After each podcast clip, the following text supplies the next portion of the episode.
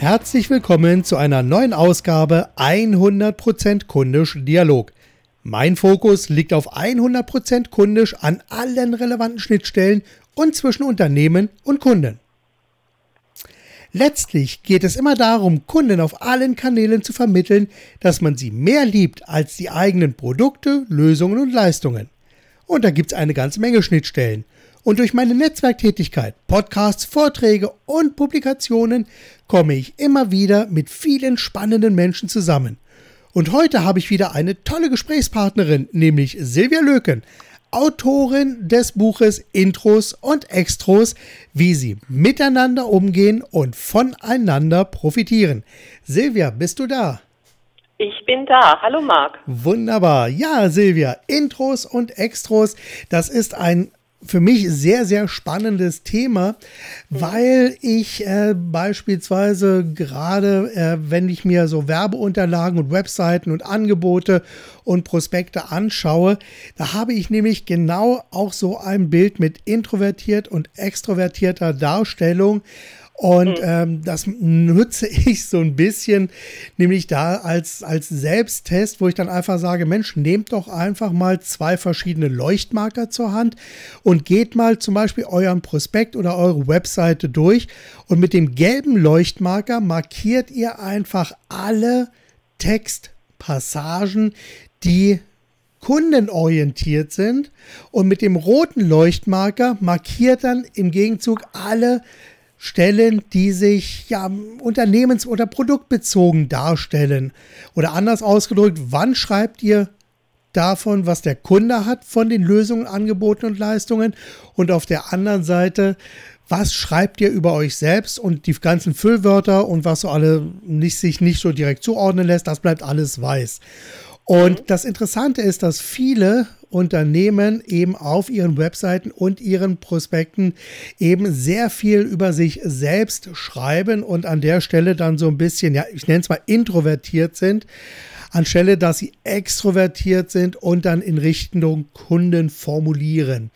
So, das ist natürlich jetzt meine, Interpreta meine Interpretation, äh, die ich da mit hineinlege. Die Frage ist natürlich jetzt erstmal, Silvia, du bist da, dich habe ich gerade gehört. Und ja. dann können wir direkt in das Thema einsteigen. Was sind Intros? Was sind Extros? Wer bist du? Und was haben andere Menschen davon, dass es dich und deine Informationen, Sichtweisen, Bücher, Seminare, Workshops etc. gibt? Ja, okay.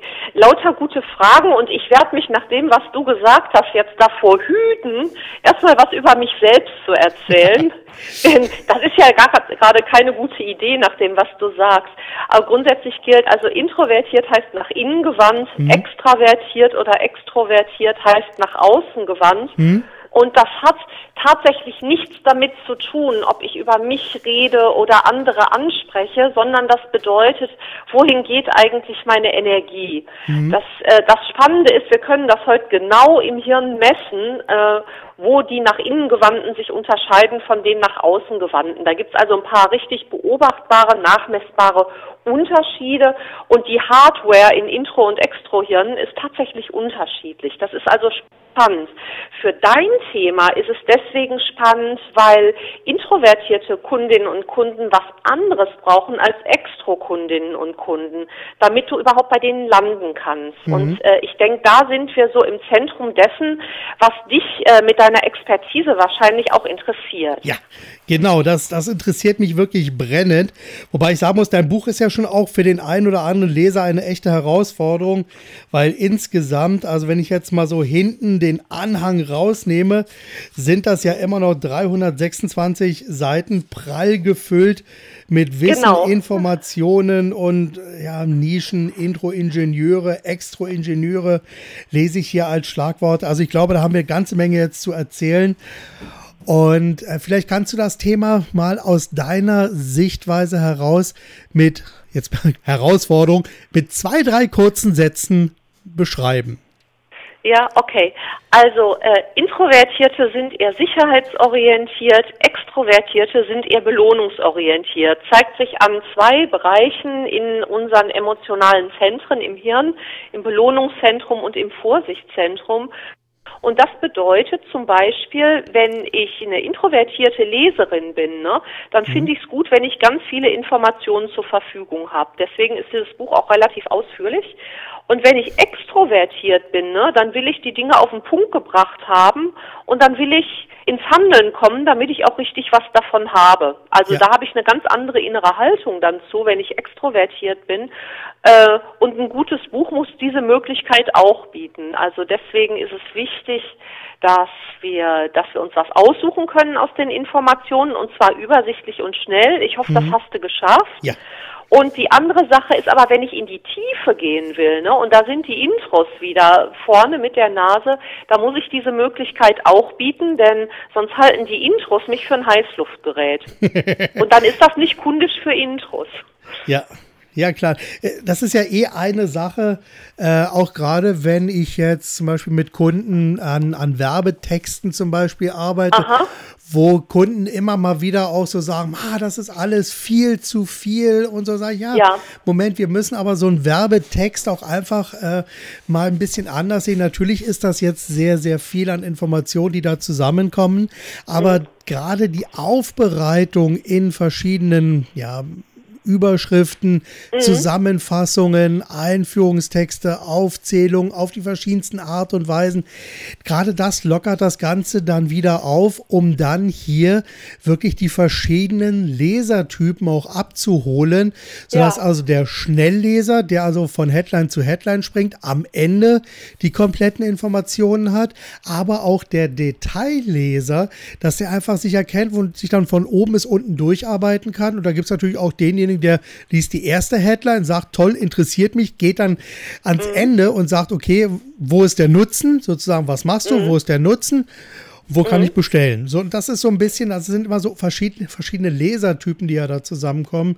Und das entdecke ich gerade bei dir natürlich dann wirklich auch, diese, diese verschiedenen Sichtweisen und die oh. verschiedenen Typen. Ja, sprichst du was ganz Wichtiges an. Also Introvertierte, das ist wieder eine andere Stelle im Hirn, sind leicht überstimuliert, also haben mhm. leicht die Nase voll, wenn zu viel auf sie einprasselt. Und bei Extrovertierten darf gern was Überraschendes sein. Es, äh, es darf einen bunten Strauß an Informationen mhm. geben und mhm. die haben einen riesen Parkplatz in ihrem Hirn, wo sie mit ja. diesen Informationen von außen auch umgehen können. Und wir ja. Intros, wir haben halt nur so einen kleinen Tante Emma Laden Parkplatz im Hirn im Vergleich. Ja, äh, deswegen, deswegen sind wir dringend angewiesen, wie du schon gesagt hast, auf Struktur, Orientierung mhm. und so. Äh, aber wenn wir das einmal haben, werden wir dann auch gern genauer und gucken in die Tiefe und fühlen auch der Person, die uns was verkaufen will, auf den mhm. Zahn. Ja, also wir glauben nicht einfach was. Wir wollen dann schon die Substanz haben dahinter. Ja. Und ich glaube, das macht uns für extrovertierte Vertriebler und Verkäufer auch manchmal zu so harten Brocken. Also geht's, geht's dir zum Beispiel so? Also hast du zum Beispiel Lieblingskunden, dass du sagst, mit dieser Art Kunden funzt es bei mir einfach ja. besser, ist es müheloser und bei den anderen muss ich mich mehr anstrengen? Kann, ja, kann ich dir ganz genau umreißen. Also für mich sind das in den letzten 30 Jahren immer die Kunden gewesen, mit denen ich wirklich super klar gekommen bin, die zum einen äh, wirklich so unternehmerisch so ein bisschen gesetzt waren, also die einfach schon sehr genau wussten, was sie tun. Also die normalen mhm. Startups, die sowas noch nie gemacht haben und mhm. jetzt komplett neu starten, da gab es immer irgendwie so ein bisschen ein bisschen Reibung, aber die wirklich die gestandenen Unternehmer, das waren mhm. immer die, mit denen ich richtig gut konnte und dann das Ganze auch noch mit Angeboten, die sehr innovativ waren, wo wir also auch viele Ideen mit reinbringen konnten. Ich sag mal, ein kartografischer Verlag, das war also einer meiner längsten Kunden seit Anfang der 90er Jahre bis ja. Anfang der 2000er Jahre. Da haben wir also viele, viele Sachen zusammen erlebt und umgesetzt und gemacht und getan. Und das war also ein mhm. hoch innovatives, äh, ja, hoch innovative Zusammenarbeit mit teilweise sehr innovativen Produkten. Mhm. Also sie haben angefangen mit ja, so, so, so Vertriebsgebietskarten, dann gingen die mhm. ganzen Sachen später über in äh, verschiedene sehr detaillierte ähm, Stadtpläne für Berlin mhm. und Hamburg. Mhm.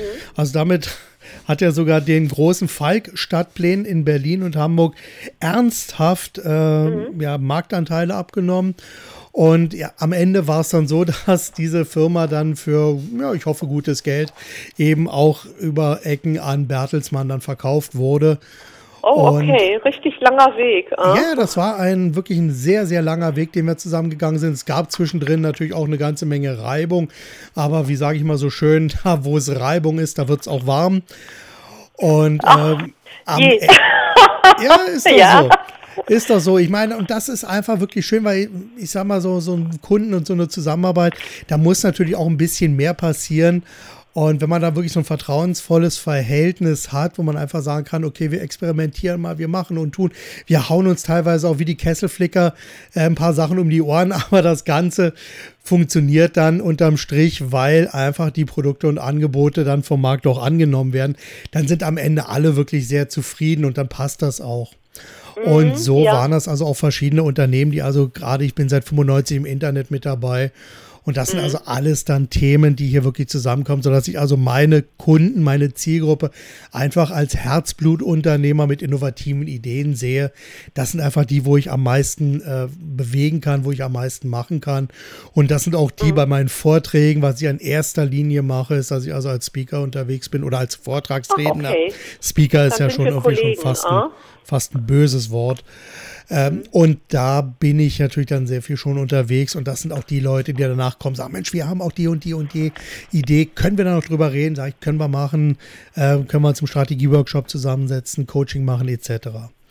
Also von mhm, daher, das ist natürlich, viele setzen ja ihre Zielgruppen einfach auch als Branche fest, wo wir sagen können, die äh, Unternehmensgröße und so. Das ergibt sich bei mir einfach aus den Angeboten heraus, sind bei mir im Grunde genommen kleine und ja mittelständische Unternehmen, aber bis mhm. maximal 200 Angestellte. Das ist so die Größe, aber das Wichtigste ist mhm. bei mir mhm. einfach, dass es wirklich gesetzte Unternehmer sind, die tatsächlich auch schon Umsatz und Gewinn erwirtschaften, weil ich möchte natürlich auch in irgendeiner Form mal bezahlt werden. Auch da habe ich schon ja, klar, andere Erfahrungen gemacht. Das ist schon nicht schlecht, ne? Mhm, genau. Ja, es hat, hat viel Schönes, habe ich festgestellt. Unbedingt. Ja, ist für manch einer ein neues Konzept. Gut, pass auf, Silvia, erzähl mal ein bisschen über dich. Wie bist du auf dieses Thema gekommen? Woher kommst du? Was hast du bisher alles so gemacht? Also erzähl einfach mal so ein bisschen über dich. Jetzt mhm. darfst du Bühne frei. Mhm, ja, manchmal finden die Themen ja uns. Ne? Ja. Äh, ich bin von Haus aus Sprachwissenschaftlerin, habe also richtig wissenschaftlich gearbeitet ja. in Deutschland und Japan und bin mhm. dann relativ schnell in eine Führungsposition reingekommen für eine große internationale Organisation. Okay. Habe dabei gemerkt, dass es da ganz viele Menschen gibt, die unheimlich kompetent sind, die wahnsinnig viel zu sagen haben, mhm. an denen aber andere vorbeiziehen, die sich einfach geschickter verkaufen. Mhm. also dieses nach außen gewandte haben. Und da bin ich aufmerksam geworden. Als ich mich dann selbstständig gemacht habe, also auch als Speakerin, Trainerin, Coach, da sind wir halt Kollegen, mhm. ähm, da habe ich gemerkt, dass es für diese Kunden eigentlich kein richtiges Forum gibt. Da gab es diese berühmten Kommunikationsbücher, da wird dir beigebracht, wie du, wie du gut zuhörst. Ne? Ja, und ja, ich habe ja. dann gedacht, wow, mein Problem und das Problem meiner Kundinnen und Kunden ist nicht, dass ich nicht zuhören kann, das kann ich super, äh, aber wie bringe ich dazu, dass andere mir zuhören? und, und, so fing das an. Ja. So fing das an. Ich habe gesammelt und äh, ich war in Deutschland die erste, die sich mit diesem Thema beschäftigt hat und gefragt hat, äh, okay, in jedem blöden Persönlichkeitstool kommt vor, bin ich introvertiert oder extrovertiert. Aber was hm. bedeutet das eigentlich für unseren Umgang miteinander? Also, und ja, das, daraus. Ja, Genau. Und daraus ist dann das erste Buch entstanden, Leise Menschen, starke Wirkung, 2012 erschienen. Das ist inzwischen 500.000 Mal verkauft und in 20 Sprachen übersetzt. Wow. Also das hat richtig gezündet. Ja. Sag mal, das ganz hat kurz, richtig gezündet. Ganz ja? kurz mal eine Frage. Äh, Klar. Warte mal, bevor ich das nämlich vergesse, weil äh, es, es verblasst langsam schon. Äh, gibt es äh, einen signifikanten Unterschied zwischen den äh, verschiedenen Rollen. Also ähm, bin ich beispielsweise als Unternehmer äh, extrovertiert, ähm, also jetzt mal als Beispiel, als Unternehmer bin ich extrovertiert, mhm. aber privat introvertiert. Ist das ein Widerspruch oder ist das eher die andere Seite der Medaille? Ähm, also kann man beide Rollen glaube, ausfüllen. Ja, also wenn du dir deine Persönlichkeit so vorstellst wie eine Avocado, ne? Also stell dir mal vor, Marc ist, Marc ist eine Avocado. Wie ähm, kommst du gerade auf die Avocado? Äh, weil die einen schönen harten Kern hat und ein weiches Außenrum. Du weißt dann, schon, dass ähm, ich mir äh, das Avocado-Prinzip vor einigen Jahren gesichert habe und die Avocado auch nehme, um Unternehmen zu beschreiben. Das ist ja super spannend. Also ich ja. benutze die Avocado für was ganz anderes und ich glaube, wir sollten zusammen mal Guacamole essen gehen dann. Ja, auch gut. nee, also bei mir ist die Avocado völlig anders besetzt. Die steht nämlich dafür, dass wir einen Persönlichkeitskern haben, wie eine mhm. Avocado auch. Ja. Und dieser Kern, der ändert sich eigentlich nur, wenn dir was ganz Hartes auf den Kopf fällt. Ja. Mit anderen Worten, das ist äh, fest verdrahtet in unserem Hirn, was den Kern unserer Persönlichkeit ausmacht. Und du bist in deinem Gehirn intro oder extrovertiert. Das ist eine dieser wichtigen Eigenschaften in deinem Persönlichkeitskern. Mhm. Das ändert sich manchmal im Laufe des Lebens ein bisschen, aber mhm. weil dieses nach innen gewandte und nach außen gewandte an ganz verschiedenen Stellen in unseren Köpfen verdrahtet ist und kodiert ja. ist, muss schon eine ganze Menge passieren, um dich von einem extrovertierten zu einer introvertierten Persönlichkeit zu machen. Mhm. Was wir aber auf der ähm, in dem weicheren Drumherum machen der Avocado, also sprich, wie wir diese Impulse, die aus unserem Persönlichkeitskern kommen, wie wir das auf der Verhaltensebene umsetzen, das liegt wieder in unserem Einflussbereich. Mhm. Also um jetzt mal dein Beispiel zu nehmen, ähm, du hast gesagt, ich bin im Geschäft als Unternehmer nach außen gewandt. Mhm. Und ich bin zu Hause nach innen gewandt. Es kann einfach sein, dass du im Geschäft dann eine Seite deiner Persönlichkeit auslebst mhm. und es kann sein, dass es äh, andere Elemente in deinem Kopf gibt, die eher nach innen gewandt ja. sind, weil wir nämlich alle Mischungen sind aus intro- und extrovertierten Einzeleigenschaften. Mhm. Also du bist unterm Strich dann eher intro oder eher extro, aber es kann sein, dass du dir das selbst so aufteilst, dass du also als Unternehmer nach außen gehst und abends, wenn du nach Haus kommst, ich weiß nicht, was machst du denn, wenn du abends nach Haus kommst? Ja, meistens lesen, mit der Familie zusammen sein, Film zusammen mhm. gucken. Das sind so die üblichen no? Abendaktivitäten. Und dann manchmal, also wenn dann meine Mädels, also meine Frau, meine Tochter, dann im Bett sind, dann sitze ich oft noch einfach, äh, lass mal den Tag Revue passieren, lese vielleicht hier und da noch so ein paar Sachen mhm. und bin dann genau. wirklich äh, sehr auch in mich gekehrt und auch wirklich so, dass ich einfach so ich merke dann teilweise wirklich, wie so, ich bin Zwilling, da, äh, dass mhm. ich wirklich so wie zwei Persönlichkeiten habe. Wenn ich auf die Bühne gehe, boom, da explodiert ja. es. Aber ansonsten, wenn ich sozusagen offstage bin, dann bin ich teilweise mhm. sehr, sehr ruhig, sehr nachdenklich, ja. bis mich dann wieder jemand ja. anpiekt und einfach ging jetzt gerade, als ich, ich war vor ein paar Tagen in Graz gewesen und die haben das dann also auf der Bühne wirklich Attacke und da ging es also richtig ah. zur Sache. Und dann ah. so den ganzen Tag über war es dann so zwischendrin, wenn andere Gesprächspartner dabei waren, wieder äh, auch Volldampf. Und abends haben ja. wir dann noch zusammen in einem Weinkeller gesessen. Und ah. da war ich dann auch sehr ruhig. Und dann kam eine, eine Moderatorin von der Veranstaltung, hat mich noch angesprochen und meinte, boah, du fängst plötzlich an zu strahlen, wenn du über dein Thema, dieses 100% kundisch redest. Das ist wirklich der absolute mhm. Wahnsinn. Und das ist etwas, wo ich dann wirklich aufblühe und wo ich wirklich ja in alle Richtungen explodiere, weil ich einfach mhm. so viel dazu zu erzählen habe. Mhm. Und das, das merke ich an der Stelle wirklich ganz extrem, dass also da so, ja, so zwei, zwei, zwei Seelen in meiner Brust schlagen. Ja. Ja, und das macht dich ja auch als einzigartige Persönlichkeit aus, ne? Ja. Diese ganz eigene Mischung aus nach innen und nach außen gewandten Eigenschaften in den mhm. verschiedenen Schichten deines Hirns und dadurch wirst du unverwechselbar. Ist ja okay.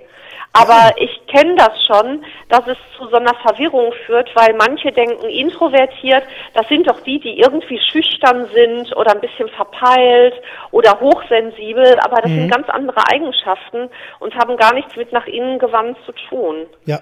Also ich kann schon so aus der Ferne ein bisschen verorten, gerade wo womöglich deine, deine leisen Bereiche im Hirn liegen.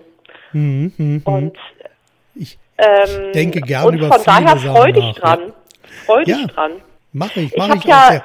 Solange es nicht pathologisch wird, ist alles im grünen Bereich. Nö, das nehme ich bei dir noch nicht so richtig wahr. Aber wenn du das rausfinden willst, ich habe ja auf meiner Website introsextros.com, da habe ich einen Online-Test. Und da könntest du einfach mal durchgehen und anklicken, äh, welche Aussagen für dich stimmen. Und am Ende hast du wirklich sauber sortiert, wo sind meine leisen Eigenschaften, wo sind meine nach außen gehenden Rampensau-Eigenschaften. Ja. Und äh, das ist für viele äh, eine echte Erhellung, weil sie denken, aha, ich bin ja okay so. Also das, was Ja. ich bei mir als nicht stimmig wahrnehme oder so, das hängt einfach damit zusammen, dass ich in verschiedenen Schichten jeweils nach innen oder nach außen gewandt bin und das nicht alles in eine Richtung zeigt. Aber das ist ganz normal. Klar. Äh, Nochmal ganz kurz die Webseite www.intros Intros-extros.com.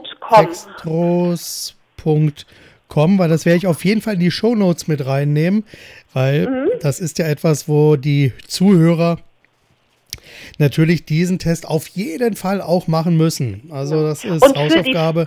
Bitte den Für Test die machen. vorsichtigen Intros, ne, ganz wichtig. Also ihr braucht keine E-Mail-Adresse angeben und ich verschicke keinen Newsletter, wenn ihr den Test macht. Hm, das ist okay. wirklich streng anonym, weil ganz vielen geht das auf den Keks und es kommt auch kein Pop-up-Fenster und man muss Ja, irgendwas ja, ja. abonnieren oder so. Hm? Okay, gut, ja, danke für den Hinweis. Also das, das klingt wirklich sehr, sehr gut. Und wie gesagt, ich nehme das direkt in die Shownotes mit rein. Ich notiere mir das gerade hier nochmal.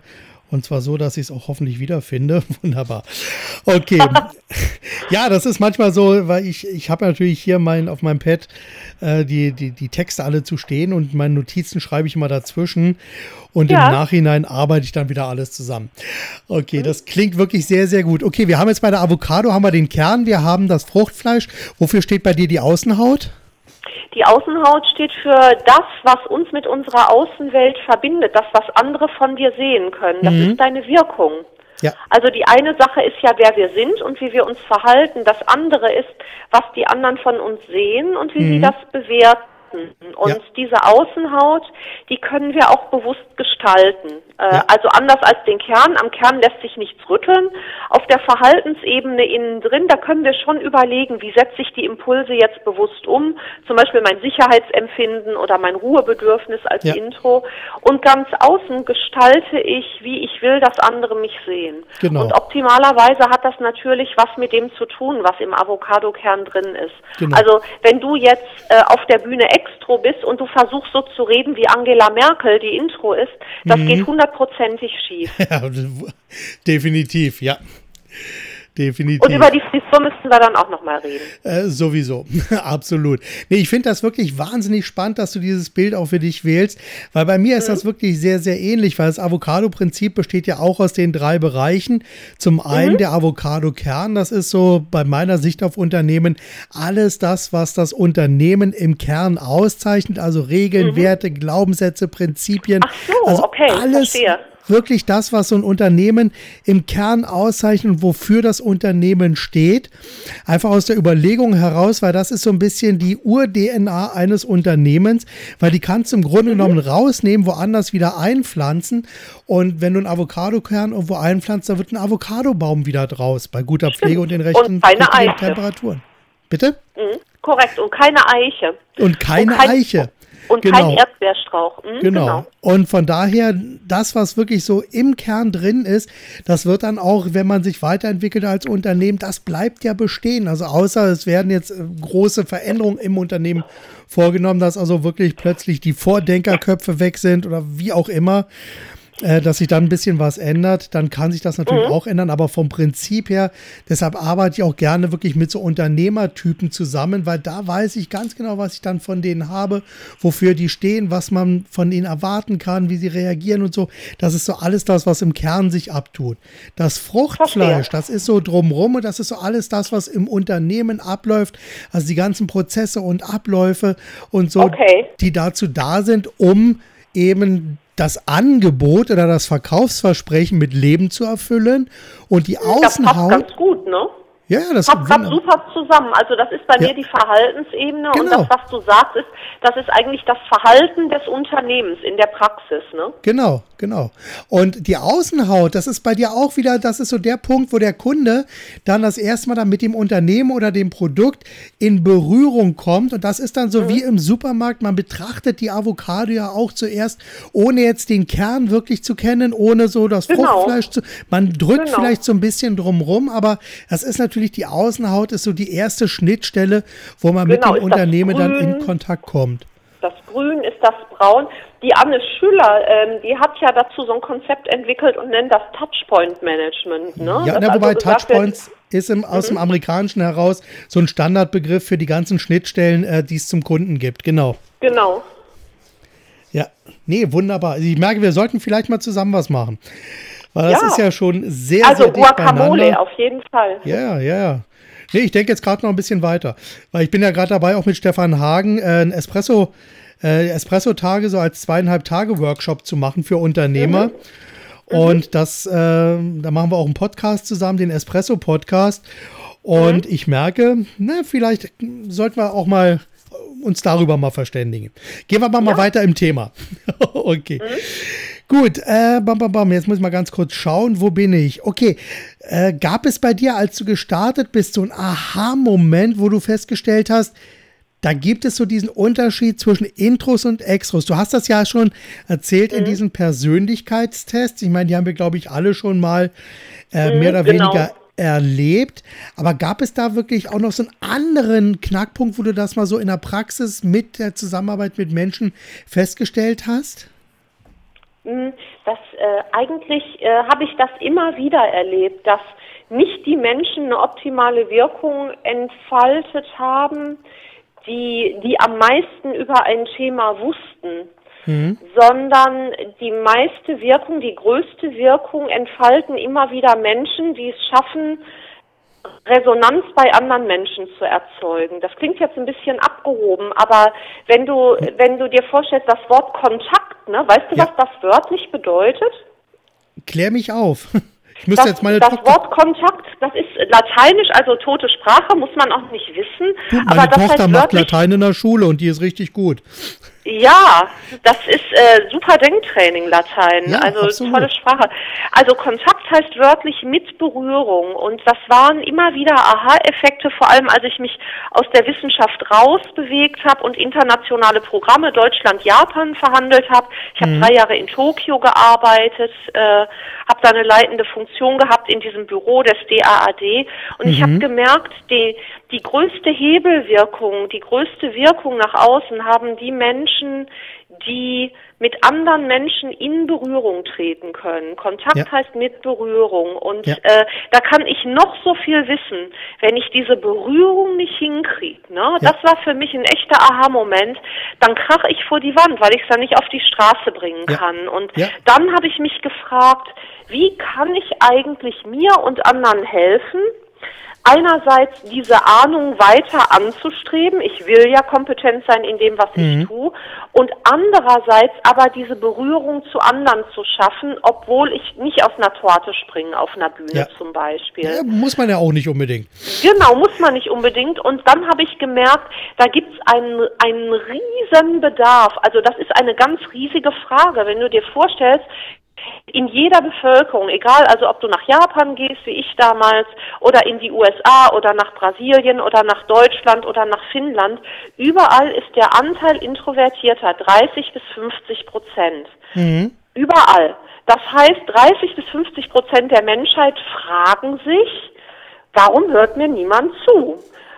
Warum nimmt niemand meine Ideen an? Oder, also manche haben es ja auch geschafft, deswegen sind es nicht 30 Ja, ja. bis 50 Prozent, sondern wenn ich schaffe, mit meiner Avocado, ne, das so auf den Weg zu bringen, dass es zu mir passt, dann bin ich ja erfolgreich. Und wenn du Intros anguckst, wie Mark Zuckerberg zum Beispiel, Ja. oder eben Angela Merkel oder Hillary Clinton oder Barack Obama. Äh, Barack Obama hat mühsam das öffentliche Reden auf einer Bühne gelernt. Und das hat er dann ja auch ganz gut hingekriegt. Kann Ja, man alles natürlich. lernen. Ne? Also wenn ich das, was ich bin, mit Absicht tue, dann kann ich es auch auf die Straße bringen. Aber wir brauchen da so eine Art Kompass Ja. so eine Art Lageplan für. Und dann habe ich mir vorgenommen, so ein, für so einen Kompass will ich sorgen. Artgerechte Kommunikation, weil bei jedem Huhn fragst du dich, was ist artgerechte Haltung. Aber bei Menschen denken wir, alle müssen irgendwie gleich ticken. Ja, und das ja, hat mich in Bewegung gesetzt und deswegen habe ich diese Bücher geschrieben. Das finde ich wahnsinnig spannend. Also ich merke gerade, dass dieses, äh, dass dieses Thema wirklich sehr, sehr in die Tiefe geht. Da sind wir jetzt wieder dabei, was wir am Anfang hatten. Und ich werde mir das auf jeden Fall noch wirklich mal noch, noch ein bisschen mehr mit beschäftigen, weil ich glaube, dass da noch viele Themen mit dabei sind, die ich also auch ähm, jetzt weitergeben kann. Frage, wie gibst du jetzt das Thema weiter? Weil wer, du hast ja schon gesagt, du bist äh, Speakerin, du bist äh, Coach, du machst Seminare. Und äh, wie, wie läuft das dann so ab, wenn du mit Kunden zusammenarbeitest an verschiedenen Ja. Projekten? Okay, ähm, das kommt ganz drauf an, aber meistens arbeite ich in der persönlichen Begleitung. Also zu mir kommen Menschen äh, oder Gruppen äh, oder Konferenzorganisatoren und die sagen, das Thema ist für mich oder für uns wichtig und zwar mit folgendem Zungenschlag. Also da meinetwegen ähm, ich habe gerade eine Anfrage aus München bekommen, deswegen ist das aktuell für November. Da geht es darum, ähm, da werde ich vor Fachkolleginnen und Kollegen da über das Thema reden in der Keynote. Ähm, wie unterscheidet sich das eigentlich, wenn Introvertierte was lernen und Extrovertierte was lernen? Also diese unterschiedlichen Verdrahtungen im Gehirn sorgen dafür, dass wir unterschiedlich lernen und unterschiedliche Zugänge haben. Wie funktioniert das? Und dann löse ich diese Frage auf. Oder zu mir kommt jemand und sagt, ich bin super in der 1 zu 1 Kommunikation, kann da auch super überzeugen, ist mein Ding, so als Intro, ne? Aber im Meeting hört mir kein Schwein zu. Und neulich ist es mir passiert, äh, sagt dann dieser Coachy, ähm, da habe ich was vorgeschlagen, war eine brillante Idee, gut ausgearbeitet. Niemand Ja. hat zugehört. Ja. 20 Minuten später schlägt jemand anderes vor und schwupp, alle sind begeistert. Alle das kann doch wohl begeistert. nicht sein. Ja. Ne? Also solche Anlässe sind das oder Netzwerken, ne? wie netzwerke ich erfolgreich als Mhm. extro oder introvertierte Persönlichkeit, machen wir unterschiedlich. Ja. Ähm, Energiemanagement für Intros und Extros, Riesenthema. Führen, was mache ich, wenn ich eine leise Führungskraft bin? Oder was Mhm. mache ich, wenn ich Intro bin, ich habe aber einen Extro-Chef? Wie gehe ich mit dem um? Was Ja. braucht der, damit der denkt, dass ich gut bin? Äh, und solche Ja. Geschichten. Sag mal, Mhm. ein, ein Thema, das geht mir gerade nicht aus dem Kopf, weil äh, du kennst ja Vera F. Birkenbiel. Bestimmt. Sagst du das nochmal? Du kennst doch äh, Vera F. Birkenbiel. Ja, klar kenne ich Vera Birkenbild. Schade, dass die nicht mehr Ja, lebt. das, ich hatte noch das Glück, sie zwei, dreimal hier in Berlin bzw. in Potsdam persönlich kennenlernen zu dürfen. Wir hatten also, Oh, wie super. Ja, es war, ich bin da so glücklich, äh, dass das noch passiert ist. Also es war auch Mhm. ein sehr, fast schon intimer Rahmen, möchte ich sagen. Also es war wirklich eine kleine, kleines Zusammentreffen dann in Potsdam, wo sie dann Mhm. also auch einen ihrer tollen Vorträge gehalten hat. Und Mhm. sie hat ja bei sich immer so dieses Modell von neuronal langsam und neuronal schneller Verarbeitung von Ja. verschiedenen Dingen. Und sie hat ja immer gesagt, ich bin neuronal langsam, ich brauche einfach etwas länger, um Mhm. jetzt bestimmte Themen wirklich zu verstehen und ich muss da ein bisschen anders rangehen. Würdest du das auch so vertreten und auch hier so den Unterschied dann zwischen Intros und Extros dann machen? Ja, also jetzt wird's wirklich tief. Das ist tatsächlich ein weiterer Unterschied, den du da gerade angesprochen hast zwischen Intros und Extros, weil Intros äh, in dem Bereich unseres Gehirns, wo Denken, Lernen, Problemlösen und so angesiedelt sind, in der Großhirnrinde, da haben wir mehr Blutfluss, mehr elektrische Aktivität und buchstäblich längere neuronale Leitungen. Das heißt, mit anderen Worten, da wo die Extros so eine Art Steilaufstieg machen, haben wir jede Menge Serpentinen. Das bedeutet, dass wir tatsächlich etwas länger brauchen, aber dafür haben wir mehr Aspekte einbezogen in unser Denken. Wir sind also dafür gründlicher. Also, wenn es um wirklich wichtige Themen geht, ist es unheimlich fruchtbar, in so einem Meeting zum Beispiel Intros mehr Denkraum zu geben oder etwas zu tun, was du auch gerade machst, worüber du auch geredet hast, nämlich zwischendurch Dinge aufschreiben zu lassen und so Ergebnisse zu sichern. Ja. Das Schreiben ist etwas, was wir Intros deswegen super gut finden, weil uns das hilft, äh, diese neuronalen äh, Bahnen zu übersetzen in Ergebnisse. Mhm. Also wir mhm. wollen auch lieber zuerst denken und dann wollen wir drüber reden. Und ja. meine Kollegin Margit Hertlein zum Beispiel, mit der ich diesen laut-leisen Divan mache, äh, die ist super extrovertiert und die sagt, woher soll ich denn wissen, was ich denke, bevor ich nicht drüber geredet habe? ja, diesen Spruch habe ich schon mal auf einem äh, T-Shirt gesehen äh, als Blondinenwitz. Aber das ist ein anderes Thema. Ja, genau. Aber die ist echt keine Blondine. Die ist einfach ja. nur extro, super brillant. Übrigens, das hat auch nichts mit Intelligenz zu tun. Nein, du kannst intro nicht. sein und dumm wie Brot, ne? Ja. Und du kannst extro sein und Nobelpreisträger. Schließt sich Klar. alles nicht aus. Das eine widerspricht ja nicht dem anderen. Ich meine, das äh, Blondinenwitze genau. gibt es ja sowieso nicht. Na, es gibt nee, Leute, die sagen, es ist alles wahr. Ne? Ja, ich sage auch nichts über meine Haarfarbe an dieser ja. Stelle, sondern lächle einfach. Genau, genau. Ja, wahrscheinlich, du hast ein Schwarz-Weiß-Bild. Wahrscheinlich trete ich jetzt gerade in ein Fettnäpfchen nach dem anderen, weil ich habe nur ein Schwarz-Weiß-Bild von dir. Hurra. gut. Alles gut, alles gut. Wir können alle lesen und schreiben. Das, genau. Ist, das reicht doch dann. Ja, natürlich, das geht schon. Okay, wunderbar. Sag mal, gibt es bei deiner Arbeit, wenn du also mit Kunden äh, oder Seminarteilnehmern jetzt arbeitest, so ein paar unumstößliche Regeln, wenn du mit den Menschen zusammenarbeitest? Ähm, ja, also eigentlich habe ich zwei Regeln. Ähm, ich biete nur was an, was ich einlösen kann, wenn ich das Kundenproblem mhm. kenne. Und, ähm, und das löse ich dann auch ein. Das sind die beiden Regeln. A, mhm. biete nur an, was du hinterher auch einlösen kannst. Und dann, also der Amerikaner würde sagen, ship it, also bring's auf die ja. Straße. Genau. Muss, muss einfach sein. Wunderbar. Also da bin ich absolut bei dir, weil nichts ist schlimmer, als wenn man mehr verspricht und dann weniger liefert. Mhm. Ähm, andersrum ist immer besser, wenn man also viel verspricht und noch mehr liefert, mhm. weil das alles andere macht die Kunden ja nur zufrieden. Das ist ja auch immer mhm. ein großes Thema, wenn ich mit Unternehmern dann zusammenarbeite. Sind mhm. eure Kunden zufrieden, frage ich dann. Ja, sind zufrieden. Sind sie auch begeistert? Äh, meinte, da ist noch ein bisschen Luft nach oben. Mhm. Okay. Was mich aber jetzt genau. gerade so ein bisschen interessiert, weil es gibt ja äh, in meinen Vorträgen so zwei zwei grundsätzliche Richtungen. Also zum einen ist ja so ein bisschen das Thema 100% kundisch als Kommunikationsschnittstelle.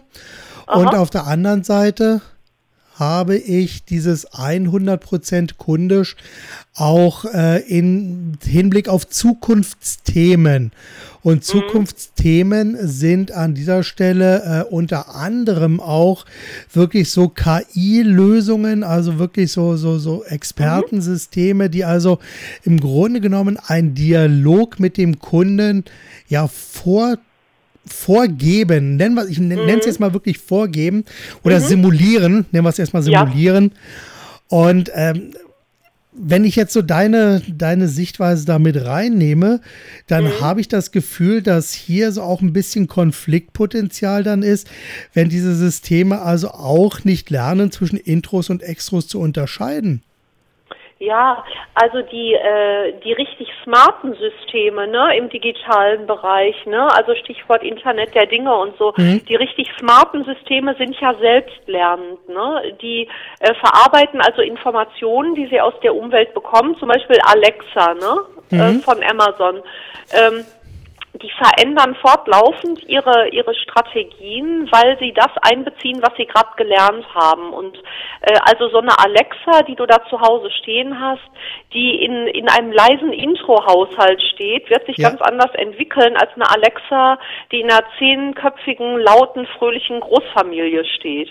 Einfach weil die Inputs üblich sind und deswegen, äh, das ist ja längst nicht mehr Schema F, sondern das sind alles selbstlernende Systeme genau. und, äh, und deswegen kommt es drauf an, genau übrigens wie bei uns Menschen auch. Also du bist ja auch in einer Familie groß geworden und unsere Gehirne sind bei der Geburt ja nicht fertig.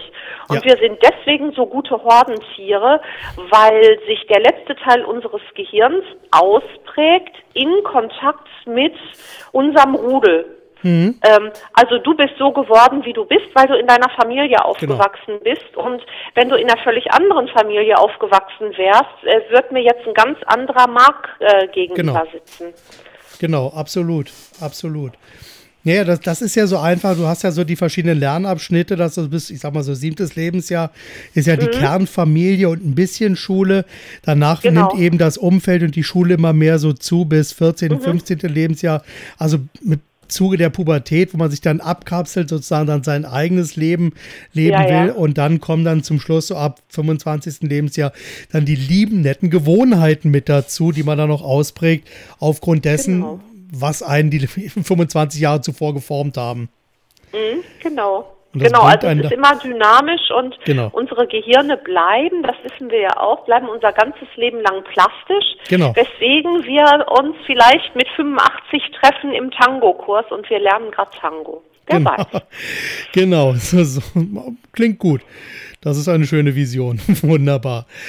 Okay, wunderbar. So, äh, gab es bei dir vielleicht mal so eine Situation oder einen Fehler oder einfach so ein, so ein Ereignis, wo du mal so richtig gegen die Wand gelaufen bist und dich selber gefragt hast, ich weiß jetzt gar nicht, was passiert ist, aber ich muss einfach schauen, was ich daraus lernen kann. Gab es da irgendwie bei dir so einen Punkt, mm, wo ja. du gescheitert bist, um gescheitert zu werden?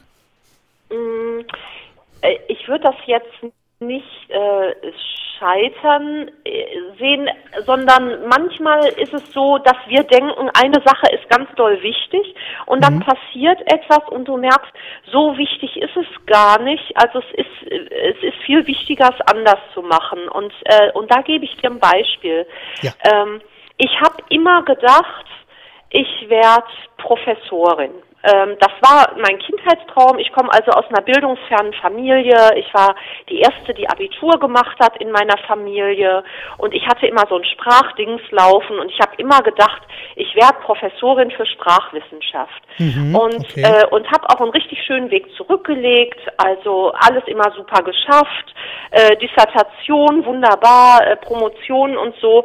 Und dann habe ich aber in der letzten Phase meiner Promotion gemerkt, also Sprachwissenschaften gut und schön, schön spannend, aber es ist nicht so spannend, dass ich mein ganzes Leben damit verbringen will. Und auf okay. einmal crashte dieses Lebenskonzept, weil ich mir selbst gegenüber ehrlich sein wollte. Ich habe gesagt, ich hatte das Habil-Angebot, ich hätte heute längst die Professur. Ich habe aber gewusst, es ist nicht der richtige Weg. Mhm. Das hat mich wahnsinnig gebeutelt, weil ich so ein sicherheitsorientierter Typ bin, halt mit ja. sehr aktivem Intro-Vorsichtszentrum im Hirn, ne? in okay. meinem Avocado-Kern Jahren. Und dann habe ich etwas gemacht. Ich wundere mich im Nachhinein immer noch, dass ich mich das getraut habe. Ich habe gesagt, so, äh, ich mache jetzt diese Dis zu Ende, weil Doktortitel kann nie schaden und ich will das mhm. auch gut machen. Also meine Dis wird heute noch zitiert in Fachkreisen, die war sauber, ne? Wow, ja. Aber ich mache danach was anderes. Und was ich gemacht habe, ist, ich habe mir überlegt, was ist eigentlich mein Traum? Und mhm. mein Traum war, ich wollte gern nach Japan gehen. Das war so ein Wunschland, aber wahnsinnig weit weg. Und ich wollte nicht als Touristin nach Japan, sondern ich wollte dann eine Zeit arbeiten. Ja. Ich hatte auch die Sprache sogar schon ein bisschen gelernt. Und dann erschien in der Zeitung Die Zeit eine Stellenausschreibung für die Stelle in Japan die ich dann haben wollte. Also ich habe diese Stellenausschreibung gesehen ja. und für, für ein DAAD habe drauf geguckt und gedacht, das ist meine Stelle. Ja. Und dann habe ich traumwandlerisch Bewerbung geschrieben, wurde eingeladen, habe mich durchgesetzt mhm. und habe eben diese drei Jahre Tokio gehabt. Und ja. äh, im Nachhinein wird mir ganz schwindlig, wenn ich dir das erzähle, dass ich das gemacht habe. Aber es war die beste Zeit meines Lebens. Das war einfach super. Wow. Fantastisch. Und danach ging es halt anders gut, ja. weiter. Mhm. ja, natürlich. Und das ist also jetzt so Stand heute für dich. Wie bitte? Also das ist jetzt so, du äh, warst in Jahre in Japan, jetzt bist du dann zurückgekommen, hast dann deine Bücher geschrieben und äh, das ist so der quasi der aktuelle Stand. Das ist der aktuelle Stand, wobei ich nach Japan, also ich bin dann in die Headquarters des DAADs äh, berufen worden als Managerin und das, deswegen bin ich auch hier in Bonn. Ich habe schon richtig noch ein paar Jahre als Managerin gearbeitet mhm. okay. und internationale Programme verhandelt und so. Und äh, habe mich dann selbstständig gemacht, weil wieder so ein Punkt kam, wie also so wie ich nicht Professorin werden wollte, habe ich gemerkt, äh, also Managerin gut und schön und im internationalen Umfeld und mit vielen Reisen, alles ganz cool, aber nicht lebenslänglich. Und dann habe ich mhm. mich selbstständig gemacht und jetzt bin ich bei meinem eigenen Anliegen, nämlich anderen Menschen weiter zu helfen, auf ihre eigene Art und Weise ihr Leben zu entfalten. Wunder. Wunderbar. Und ich sage mal, das, also das Buch kann ich nur jedem empfehlen. Intros und Extros wirklich absolut klasse. Gibt es Danke. für dich jetzt ähm, noch so eine Vision, Wünsche, Ziele und Träume, die du für die nächsten 10 Jahre oder 15 Jahre oder 20 Jahre hast? Ähm, naja, also jetzt erscheint erstmal im Herbst mein neues Buch, dann ist es also eine Trilogie und, äh, und da stelle ich die Frage, wie schaffe ich es eigentlich als leiser Mensch, ein gutes Leben zu haben, also mit den leisen Stärken, die ich habe. Ja. Ähm, also indem ich nicht versuche, jemand anders zu sein, sondern wie mache ich das auf eigene leise Weise, dass ich am Ende meines Lebens denke, boah, cool war's, richtig ja. gemacht, so ja. gutes Gefühl. Ja. Ne? Ähm, und insofern geht's jetzt erstmal ganz konkret weiter. Und äh, das ist einfach mein Anliegen. Und äh, ich habe dir jetzt zwei Stationen erzählt, wo ich gemerkt habe, ähm, jetzt ist Zeit für was anderes. Und mhm. ich merke, diese Zeit für was anderes ist jetzt noch nicht gekommen. Also ich werde jetzt leise Menschen gutes Leben erstmal machen und werde ja. entsprechend auch einen neuen Vortrag dazu anbieten und so. Ähm, und ich weiß aber, dass irgendwann wieder der Punkt kommt, wo ich sage, ist Zeit für was Neues. Mhm. Klar meine, sowas hatten wir ja alle, äh, alle paar Jahre dann mal, wo man sagt, jetzt müssen wir mal was komplett anderes machen. Das war bei mir äh, jetzt im Grunde genommen äh, auch vor zwei Jahren, also als wir aus der Nähe von Berlin nach Hannover mhm. gezogen sind. Das war für mich auch so ein Punkt, wo ich dann ah. angefangen habe, wirklich viele alte Zöpfe abzuschneiden, wo mhm. ich dann äh, mich dann auch mehr auf das Thema 100% kundisch dann besonnen habe, um hier auch für mich selber den Fokus noch sehr oh. viel enger zu ziehen. Okay. Und äh, das sind natürlich dann auch Veränderungen, wo ich auch für mich gesagt habe, und das ist auch so eine Entscheidung, die also auch im letzten Jahr so ein bisschen gekommen ist, weil da ist also familiär auch so ein bisschen noch was passiert. Mein Vater ist letztes Jahr 80 geworden. Oh, und dann habe ich mal so ein bisschen gerechnet, habe gesagt, Mensch, ich bin jetzt seit 30 Jahren selbstständig.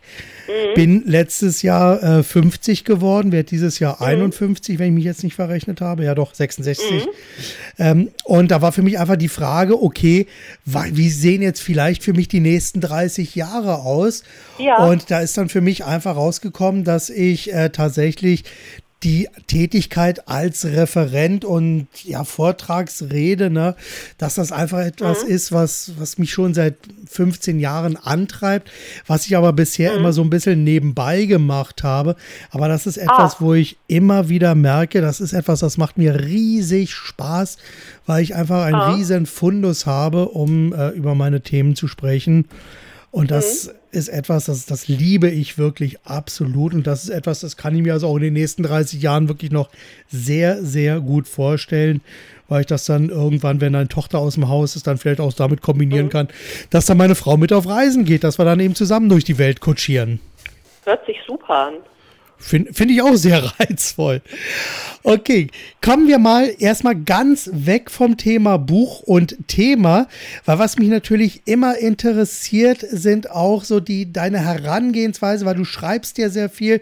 Ich denke mal, du bist auch viel unterwegs und machst und tust. Ja. Gibt es bei dir so tägliche oder wöchentliche Routinen, die dir das Leben und Arbeiten erleichtern? Ja, immer wieder zur Ruhe kommen. Das, äh, das ist mir ganz wichtig. Ich kann nur richtig gut und kreativ arbeiten und Menschen begegnen, wenn ich zwischendurch Alleinphasen habe. Das mhm. ist für mich überlebenswichtig. Deswegen würde ich zum Beispiel äh, nur in ganz seltenen Fällen mehr als einmal pro Woche reisen. Ich habe jetzt äh, okay. äh, gerade eine Riesenreisephase vor mir. Also ich fahre morgen äh, nach Norddeutschland und äh, nächste Woche bin ich äh, dann hier im Rheinland unterwegs, danach in München, danach geht's von München nach Frankfurt. Mhm. Das ist schon eine sehr harte Zeit und das schaffe ja. ich nur, wenn ich wirklich zwischendurch ganz reizarme Phasen habe, wo ich dann lese, schlafe, spazieren gehe und so. Ja. Äh, nur dann kann ich wirklich gute Arbeit leisten. Das ja. ist einfach ein Fakt. Und das ist das Gute. Wir um die 50, wir wissen einfach, weil wir eine Zeit mit uns selbst schon unterwegs sind, äh, was wir, was uns gut tut und was uns eben nicht so gut tut. Ja.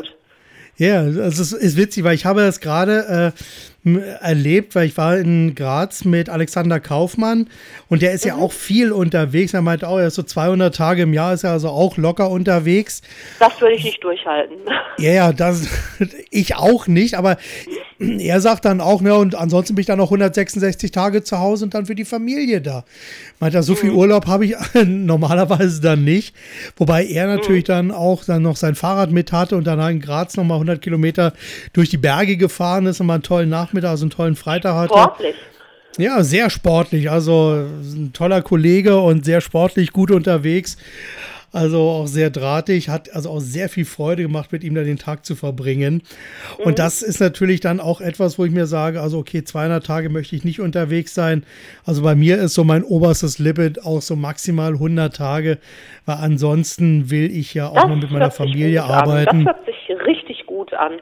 Ja, und ich glaube, dafür ist auch, ähm, also dadurch, dass ich ähm, eben auch Coachings anbiete. Meine Coaches, die kommen zu mir. Ich habe mein ja. Büro hier direkt am Bonner Markt, am alten Rathaus.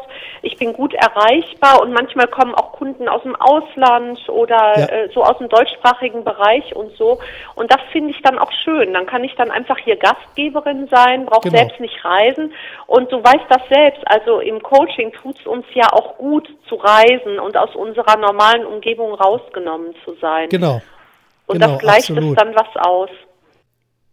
Ja, das war Silvia Löken im Gespräch über Intros und Extros, wie sie miteinander umgehen und voneinander profitieren. Ja, vielen Dank, liebe Silvia, für das Gespräch und eine Bitte an die Zuhörer an dieser Stelle. Und zwar empfehlen Sie meinen Podcast bitte weiter und ganz, ganz wichtig natürlich auch, hinterlassen Sie bitte bei iTunes oder hinterlasst bitte bei iTunes eine kleine Nachricht beziehungsweise eine 5-Sterne-Bewertung oder schreibt eine kleine Rezension. Das hilft mir wirklich sehr, sehr weiter, damit dieser Podcast auch weiter gehört wird. Das wäre also total klasse. Bitte bei iTunes einfach eine Bewertung hinterlassen und auf jeden Fall den Podcast weiterempfehlen. Das hilft hier immer weiter und so soll es dann sein. Ja, ich wünsche allen alles Gute und bis zum nächsten Mal. Ciao.